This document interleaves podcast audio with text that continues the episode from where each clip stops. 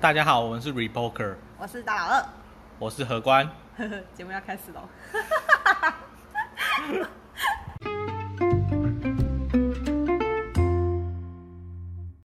耶！欢迎回到 our channel。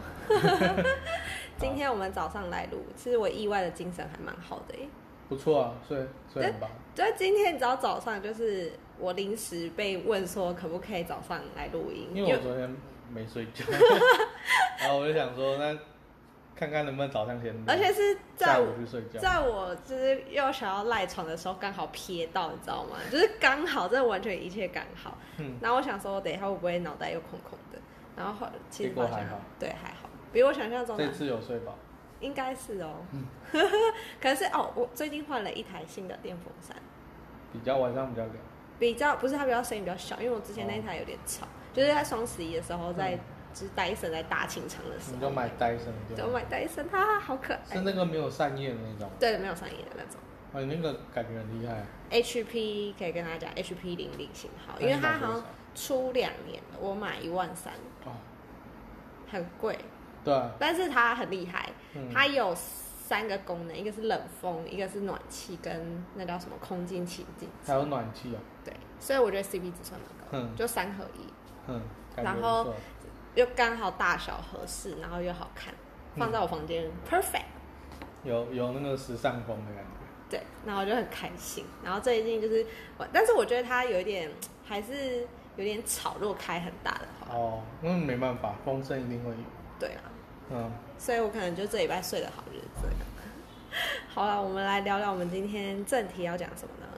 就是上礼拜国际新闻基本上都会出现一个，就是呃 RCEP 这怎么念啊、RCEP，RCEP 就是签，哎，这叫我们签署了吗？算生效，就是各国同意的。对，各国同意。对，然后这件事情对台湾的影响，大家就开始在讨论。嗯，然后真的是各个杂志啊、新闻都在讲这件事情，所以我们今天想说来让大大家认识一下，这是一个什么样的条约？这算条约吗？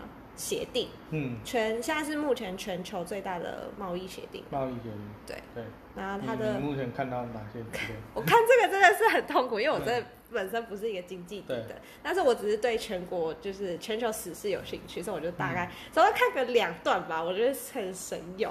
然后呃，就印象最多就是它是呃东协的衍生版，对，就是东协加一之后，因为它那时候有中国、日本、韩国跟澳洲没有加入，嗯。然后这个协定是全亚洲地区，就是大家乎都有，几乎都有，但了，嗯，对，然后台湾就这样被排挤在嗯。目前的话，印度因为印度上次谈判的时候好像不太高兴，哦，对，因为他跟嗯那个什么中国最近不是一直、嗯。一直有发生冲突，所以他就没有加入。不过目前听说其他东东南亚国家还是想要帮他保留席次，对，就是他以后要加入可以随时加入，嗯，不用等会期到之类的。但是我觉得那个什么印度，它本身也是算是人口很很多，嗯蛮大。然后它不是说也是大家看好的一个国家嘛，可是他目前消费力可能还是没有那么高，嗯，然后整个国家的那个发展程度也没有那么高。对，因为因为很多人都会想说，就我们往前推二三十年嘛，嗯，就想说，哎、台湾之后可能有什么金砖四国，对，就金砖四国就是巴西嘛、印度，然后中国跟俄罗斯，嗯，就金砖四国感觉只有中国感觉发展目前算是还是比较 OK 的，嗯，然后巴西跟这个印度的话，这些国家感觉不知道是民族性还是什么问题，就是一直、一直起不来。嗯，对，因为如果你有一些台商朋友的话，你知道去那个印度哈，就是就社会比较，然后很多时候你连那个，比如说你开工厂，嗯。啊弄弄一下就没电，你那个机台都要烧掉了，嗯，对啊就是相对来讲还是比较常常在断电，你你发根本就展比较没办法落后，对吧？对，然后这个协定呢，主要就是好像是各国的之间的关税有调降，或是就是一个长时间慢慢的往下这样。对，那这个对台湾，目前台湾我看经济部那时候这个写、这新闻一出来，经济部就有发出声明，就有就是安抚台湾人民的心情，就说啊，我们早就已经有防备了啊，大家不用担心啊。所以是什么措施？我想一下哦，还是大内宣？我我其实不太能定义，但是我大概知道他讲的，但是我嗯保有怀疑的态度。他就说关税条款就是他的那些产业，嗯，跟对台湾来讲目前影响不大。怎么说？就是假如说台湾主要进出口是科技业好了，可嗯是他们在 RCEP 里面的那些呃协定，可能就是船产或者是什么畜牧业的，对，对不对？然后之后还有，我想想哦，呃，现在听众一定会想说，干就还有什么什么什么在那边想想半天，然后还有还有就说。就算会影响我们的产业，那嗯他们跟跟日本、跟韩国那些拉的那种那叫什么时效比较长，可能要十年、十二年，他们的关税才会慢慢的调降。对，所以对台湾短期来讲是没有影响的，他是这样讲。那你你听起来你觉得怎么样？我觉得一定是报喜，哎、不是报喜不报，就是那叫什么避重就轻。嗯，对他可能只是讲一部分我没有看到，但是身为有知识的学呃的人民，我不是学霸，我是学渣，嗯就是有在独立思考人，我会觉得我保有他说的，因为这些真的听起来都是好话，然后一定有不好我没有看的地方，看来你达成了第一步了，那真的吗下一步，下一步是 交给你了。我那时候说，我就看到这新闻，我就立马传给传给你，然后我就想说这礼拜我就要聊这个，哦因为因为我完全不知道它反面到底在想哦是什么东西，我一定一定需要你来帮我突破这个这个迷雾，这样。因为目前 RCEP 的话，台湾是没有加入嘛，所以没有加入，我们就要想说，呃，他们自己一个联盟，然后跟台湾切开，对，我们就要想说，那有没有被取代的可能性嘛？嗯所以以目前台湾的贸易总额来说，嗯。这些国家加起来，RCEP 的全部国家加起来，大概占台湾的贸易总额的六成，嗯嗯嗯，所以等于说是有四成是没有参加的。对，然后，诶、剩下四成当中，大概有，诶、没有六成里面大概有百分之七十二是商品是免税的，嗯。所以我们就本来就免关税，对，所以本来就免关税的就不会被竞争到嘛，因为你本来就不用缴税。嗯嗯嗯。好，所以我们就是六成的七十二趴，所以是六七四十二，嗯。所以大概四十四十三趴附近嗯，的商品是会被，哎、可是。是不会被影响到的。四十几趴的，总共嗯。我们贸易总额的四十几趴不会被影响到。对，那刚刚是六成嘛，嗯。所以六减四十三是多少？六七，十七，所以总共百分之十七是会被影响到的。嗯，可是呢，十七听起来很少，对不对？没有啊。是没有很少，因为因为我后来有看到一个数据，就假如说你如果把数字拉很大，假如说你是一百亿，一百亿的十七趴，对啊。十七亿哎，不多吗？可是你要想说，本来以为会天崩地裂，后来想一想，好像就是摇一下而已，才十七趴这样吗？对啊。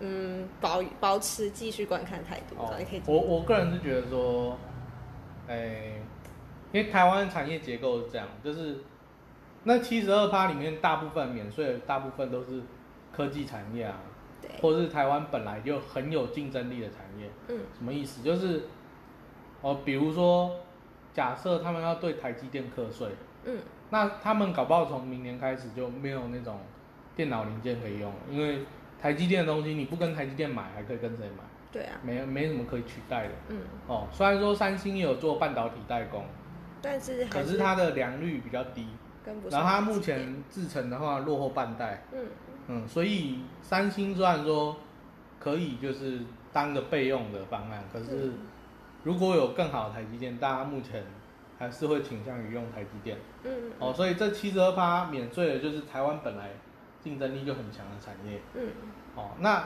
我们，诶、我刚刚说还剩十七趴嘛，十七趴部部分比较偏向船产。嗯哦，那船产当中，大部分比较有竞争力的，或是规模比较大，比如说像什么宝成那种，嗯，它很早就可能到越南去设厂，对，所以也比较不会被影响到。嗯嗯嗯，那虽然这样讲，大家可能有点听不清楚在讲什么，可是大家要记住一件事情，就是大企业养的人都是少数人，大企业养的人都是少数人。嗯。对，嗯。比如说台积电可能员工不到不到十万个，嗯。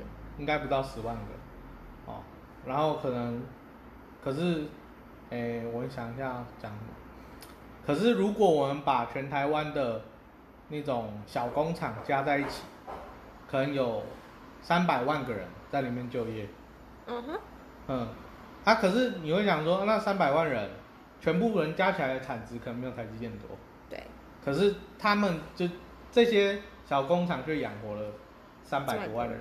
嗯。所以虽然说贸易总额的十七趴，数字上影响没有很多，对，可是人数上可能影响会很多，嗯。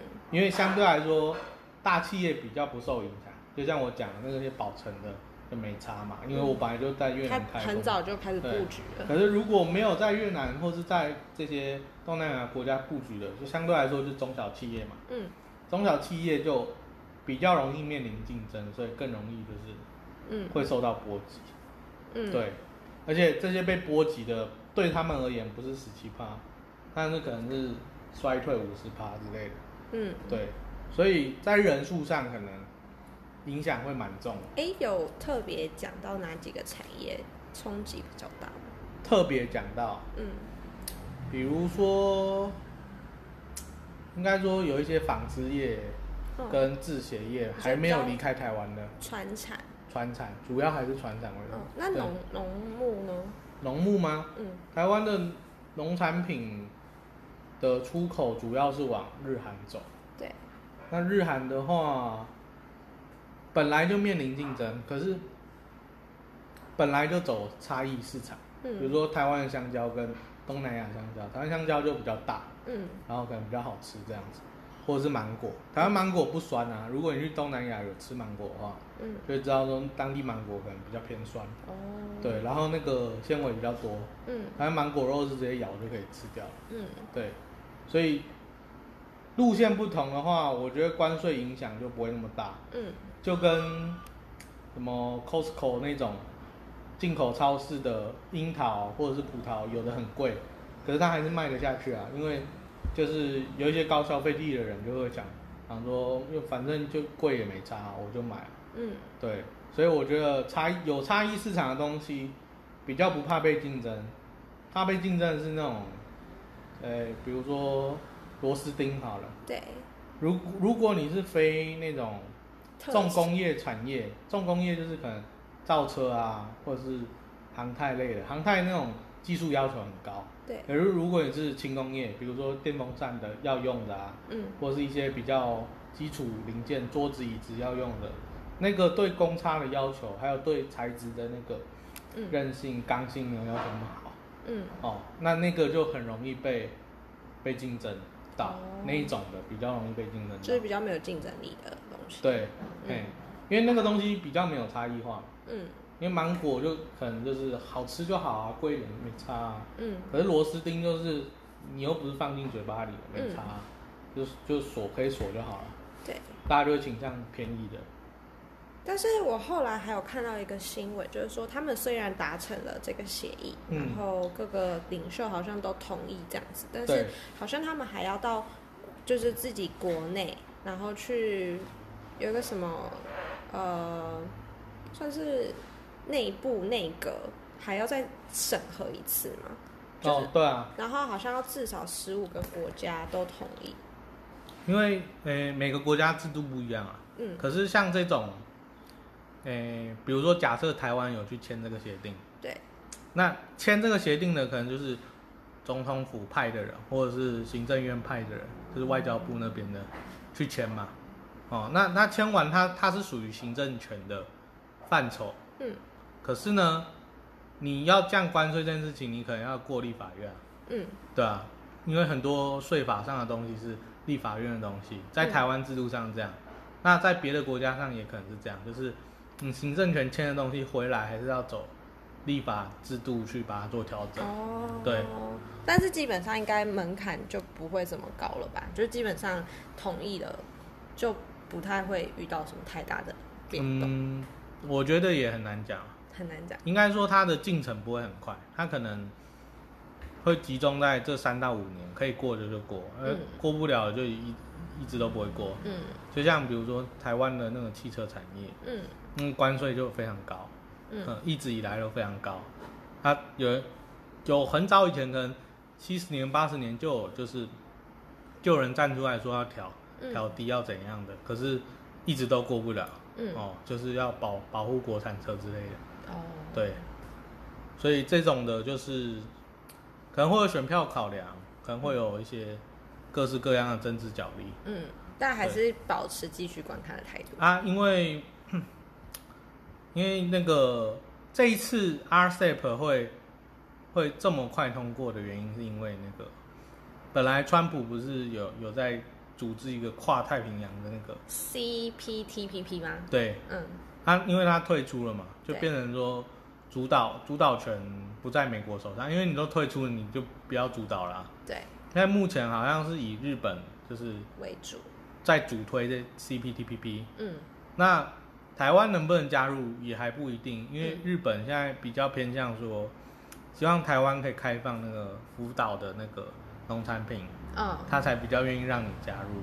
嗯，对，这就是台湾目前执政者正在烧烧脑的一个议题。嗯，福岛就是辐射的农产品对对对，因为之前那个二零一一年好像有地震，对，地震的时候那个它有那个辐射外泄的问题。嗯。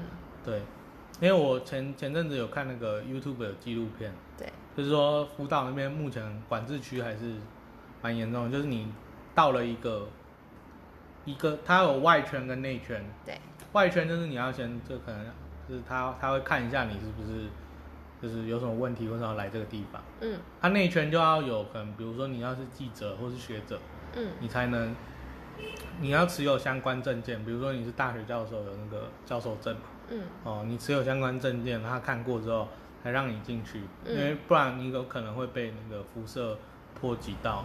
对哦，所以后来我有也是有看到，就是在讲讨论说，嗯拜登上任之后第一件事情就是要想办法重新加回 CPTPP。这就看他看他怎么处理了。嗯对，然后其实这种贸易协定哦，这全球从二战以来，就是各国的关税大方向都在调低。嗯，它像以前有个组织叫 WTO，以前它现在不是还存在吗？它还存在啊，只是效用它这个它这个组织的的存在感其实很低。对，就是它感觉就是大家加进来，然后其实也没什么实际效用，因为它不是加进来就有一个规定，嗯。加进来只是代表说哦，我有兴趣跟大家做生意，嗯。然后大家就会说哦，原来加进来的都是有兴趣做生意的，啊没加就是不想做生意的，嗯。所以你要谈的时候就找这里面的人谈，嗯，可是你没谈也是就是也也没办法直接直接就，嗯。也不是说你加进去然后关税就全部归零。也嗯没有啊，对吧？那个时候其实还蛮妙的，就是中国一开始加入那个 WTO 的时候，对那个因为美国以前对中国的态度是，他觉得呃独裁国家就独裁嘛，嗯可是如果说我们帮助他变有钱，或是变成一个这个现代近现代化的国家，他有可能会民主化，嗯。他很希望这样。对。哦，就是以前美国人都是这种想法，就是哦，我帮你啊，你搞不好自自己就民主化了，嗯。哦，所以他们就在做做这样的事情。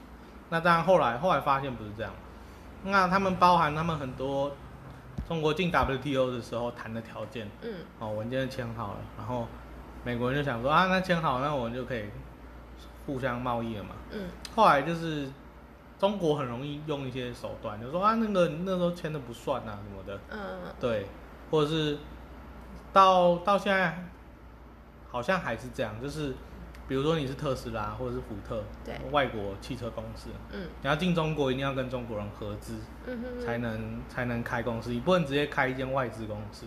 嗯，这样是这样是不合法的，你一定要开合资公司。对，马来西亚也这样欸。马来西亚也这样吗？他诶、他他呃不是在外资跟内资部分，它是属于说你如果要开公司，你一定要有一个马来西亚人。哦马来人就是他们，如果是台，因为他们那边很多华裔，嗯然后华裔如果要开公司，你一定要有个马来人，嗯这是他们政府规定。哦，所以他们嗯其实华裔很多，但是一直没办法，就是把马来西亚整个就是统也不算统治，就是可以获得更多的领导权或是控制权，比较困难的地方在这里。哎、我觉得马来西亚是一个蛮有意思的国家，怎么说？就就公然有那个人种歧视问题。嗯，歧视什么？歧视什么？就比如说华人比较低等啊，可是他他当然他不是说华人比较低等，对，他是说哦马来马来人比较高等，对，那不是一样意思，对吧？对，嗯而且但是我觉得我自己身为华裔啊，嗯我是觉得说我们比马来人稍微可能呃脑子会动得比较快，比较多一点。嗯，我觉得大部分是心态问题啊，根本就也也没有什么人种是天生聪明或怎样。嗯，但是有是我有看过一个数据，嗯就是说有特别去测每个国家的人的智商，对，对，然后亚裔在全球分布来讲，智商算偏高的中高等级，哦，然后因为就刻那个苦耐劳很多那种梗啊，嗯，就是那个因为亚裔的家长，应该说华侨的家长普遍对对子女的那个成绩要求比较严格对，对对。对，所以你这样子测当然测不准啊，哦对啦，嗯，嗯，对啊、好，然后这个关于这个 ASEP 还有什么东西我们没有提到的吗？嗯，CPTT CPTPP CPTPP 讲过了，然后印度没有加，对啊。然后台湾的态度，然后还有什么？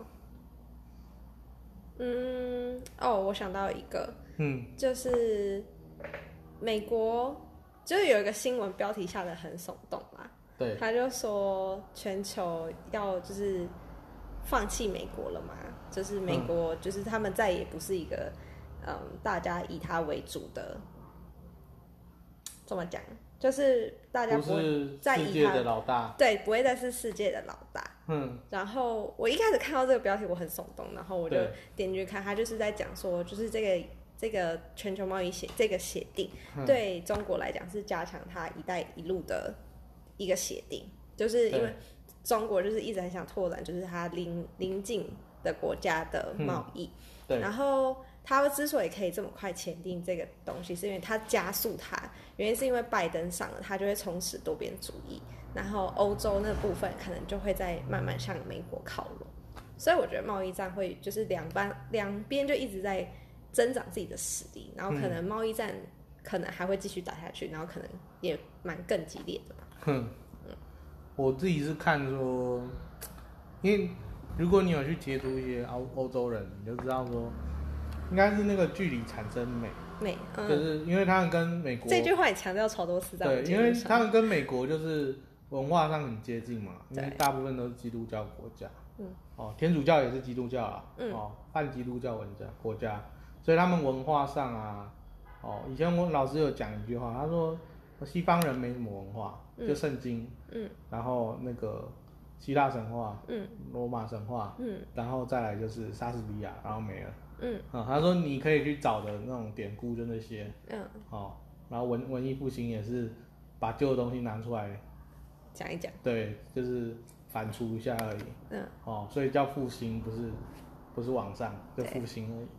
哦，那可是他们对中国对他们来讲是神秘的东方，所以嗯。距离产生美。哦，功夫什么什么很厉害，对，多牛逼这样子，他就对中国就很不了解嘛。嗯。哦，然后像他们之前都有那个大外宣会，每年花很多钱在欧洲建那个孔子学院，嗯，对，然后就就会就是宣扬，宣扬。它孔子学院有的是会变成一个系，它有的就是一种就是补助哦，然后就是可能教大家写春联啊，啊汉字更美啊这样子，但是汉字真的很美耶，对啊，嗯啊，就是利用这种方式，你去影响当地的年轻人，或是当地的嗯。一些青年，让他们对中国是有亲近感的，嗯。嗯啊，这样子他们就会在心态上会比较倾向中国，嗯。嗯。哎，说到就是写春联这件事情，就是因为我有在使用一个就是嗯 算是教育型的 app，它叫 Hello Talk，嗯然后它里面就是很多外国人，然后算是教他是我们这一集的干爹吗？要叶配了？啊，没有啦，就纯粹个人分享啦 哦。就是它是一个算是交友 app，但是它嗯。不叫、比较不像台湾那种，就是真的很明确的是约炮软体那种，是嗯。上面你还是有这种怪人，但是你还是可以找到真的很想要学语言的人。哦，就是你可以就是跟各个国家，假如说你现在选定英文跟中文好了，那就会有一些就是想学中文或者想学英文的人来跟你聊天这样。对，那我有遇到几个就是真的很想认真学中文的人，嗯，对，然后大部分都是印度，印度人真的超认真，哦，他们来台的印就是来台工作生活的人、嗯。都超认真在学中文，就是你如果不认真的话，他还会生气气的那种。然后每你说你不认真教，他想说对他会说你如果不直闲聊，没有没有，他会说，因为有些东西就是我们已经讲习惯了。嗯。然后你不会特别去注意说这个词要怎么用，或是这个词是什么意思，嗯。就是我们讲习惯。然后有一次有一个我忘记是哪一国，反正是一对个好像非洲的某个国家的人，嗯然后他就问我说：“诶，为什么这个词要这样用？嗯，就假如说这样好了，这样我们要怎么翻译成英文？”哦，对，然后我就说，呃，这个我真的不会。嗯然后他在问我几个就类似那种，就是比较我很难回答的嗯问题。对他最后就直接呛我，就说，你到底会不会讲中文？没有他说他就跟我讲说，如果你不想教我没关系，我可以问人，但你可以不用，就是。呃，一直假装你要教我这样子，哦然后我心里就想说，我好委屈哦，就是我真的不会。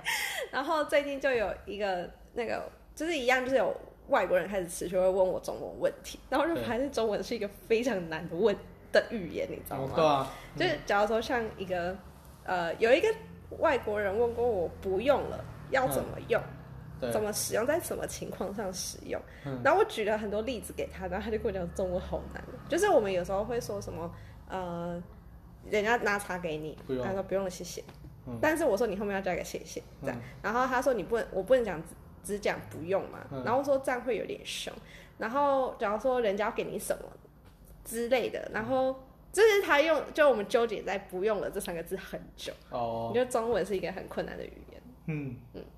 就是大家平常用习惯的时候就就没感觉，对。它事实上就是中文算是算是复杂了，对，因为后来我有跟朋友讨论过这个问题，因为这还蛮好笑的，嗯。然后他就跟我讲说，中文好像难在意境，就是使用的意境不一样。哎、样，其实这是文化差异，嗯，因为不同的文化之间会衍生出很多词汇，比如说，呃，中国人对伦理观是特别重视，嗯，所以有那种什么叔叔啊、婶婶啊、表哥啊、堂哥啊，嗯，那种称就。分的很细，他在英文里面就是什么 cousin 啊，啊，男的就叫 uncle 嘛，嗯。也没有叔叔跟伯伯，对。还有什么我都很难叫哎、反正男的就叫 uncle，啊，女的就叫 嗯 aunt 嘛，对，嗯，对啊，我觉得蛮有趣的，还蛮好笑的，就是因为你很重视这个地方的时候，嗯，比如说很多词你也很难翻，例如比如说道，道你要怎么翻？我不是说 road，我说的是，比如说道理的那个道，或者是天道的道，我不知道，对啊？我真的不知道。对，有假如说有人问我，就是他们很纠结说某一个字，他们一定要翻成没有办法。对，比如说孝顺也没办法翻译成英文啊。有一个美国人有问我说，你知道 entitle 这个单字吗？E N T I T L E，嗯然后它的翻译叫做权益、权益、权利这样子。嗯，然后他就举了一个例子给我，他就说，嗯，那什么，就是他问我说这个可以怎么翻的比较口语化一点，我完全没办法。entitle 对，是比较偏 right 还是偏 power？他说是比较，他说，我想一下哦，你的偏 power 跟偏 right 是什么意思？power 是权力是权力的，power 是权力嘛，right 也是权力嘛。嗯，可是 right 的权利像是利益的那个利，对，利益的利算是 power 的那个利。，power 的那个利。哦我觉得，然后后来我就跟他讲说，你可不可以用资格这个字，就是你没嗯资格，有没有资哦格这样？然后他他觉得我翻的还不错，但是还是没有到一个很核心的概念。然后后来我就问在美国念书的嗯台湾朋友，他就说这字没办法翻啊，就就是他就直接我就说你可以给我一个文化词汇啊。就是一个那个 sample 句，然后他我们就是看完 sample 句，嗯我们就可以很直观的跟他讲说，哎、你这段翻译要怎么翻？但是你跟我讲说你要特别探究某一个字，真的没有办法。就比如说，像我之前有学到，就是 accountability 跟 accountability，respons re- responsibility，对。就是如果它翻成中文都叫负责，对。那可是它在英文里面明显意思不一样。对。可是如果你都翻负责，你用一定会用错。啊，对对对对，对啊。我知道，嗯。就是有时候很多个单字都是同一个意思，但是、嗯。呃翻过去你如果用错也是蛮尴尬的。啊，比如说 nation 跟 state 跟 country 哪里不一样 Nation 国际 state 州吧，？state 啊，那 United States 欸呃，United United Nation 叫联合国嘛？对，那所以 United Nation 不是不是也可以吗。它是国家联合在一起。国家，但是 United States 的话，如果我、嗯我知道 state 是州嘛，所以就是他们结合所有州，然后因为它是这种美利坚呃什么嗯，共和合众国。合众国，所以它的翻译意思的话可以很好理解，就是它聚集所有的州，所以其实 state 跟国家比较接近，跟就是我们中文翻都是翻国家，对。可是 country 比较偏地理式的，嗯。就是它是用地理划分，比如说这座山跟这座山中间，嗯，这一块地叫 country，嗯。哦，然后 state 的话就是用政府来划分，哦 state 嗯，哦就是一个政府就是可能一个 state，啊、所以美国就是他们就是每个州就一个政 state，府对。哦，一个州政府是一个 state，嗯，可是 state 其实比较偏国那，city 呢？那 city 城市啊，city 是城市啊，可是就是一个点啊。可是 country 不是也可以翻成乡下吗？，country 翻乡下，对啊，你不知道有这嗯，我个翻译，知道啊，嗯嗯嗯，所以我就说英文也很复杂，对啊。在那边讲半天。嗯。然后 nation 的话比较偏用民族去划分，民主对，啊，就是它有分什么嗯，定义，然后去用那个词这样子。对对对。美国那个可是如文，果你你翻中文就是哦都是国家，嗯，嗯，好啦，总之重视很多，文化就是一个还蛮好玩的对啊游戏。哎、说到这个啊，我之前因为在呃双十的时候，我去朋友家，然后就看《哈利波特》，嗯然后他就是讲一些咒语，对然，后你就这一个咒语，你就可以把这东西变走。然后我就在想说，那我能不能就是想象说，语言其实语言也是一种魔法。嗯，就是假如说你走去麦当劳，美国的麦当劳，你就跟他讲一个咒语 hamburger，然后之后他就会变一个汉堡出来给你。然后我就想说，我以后我要这样教我的小孩，就说来你在学英文，这是一个咒语哦。假如说你现在走去哪里，然后你跟他讲了一段咒语，他就会给你什么。你为什么要这样笑？我真不知道怎么回答你。你不觉得还蛮有道理的吗？因为没有咒语就是语言的一种，对，所以就是说，就是你可以用，假如说你现在在家里有小孩，然后你想要让他对语言有兴趣的话，你可以尝试用这种方式。OK，你很鄙视我这段举例。不会，好了，Anyway，我们今天就差不多这样。好，好，下次再见，拜拜拜拜。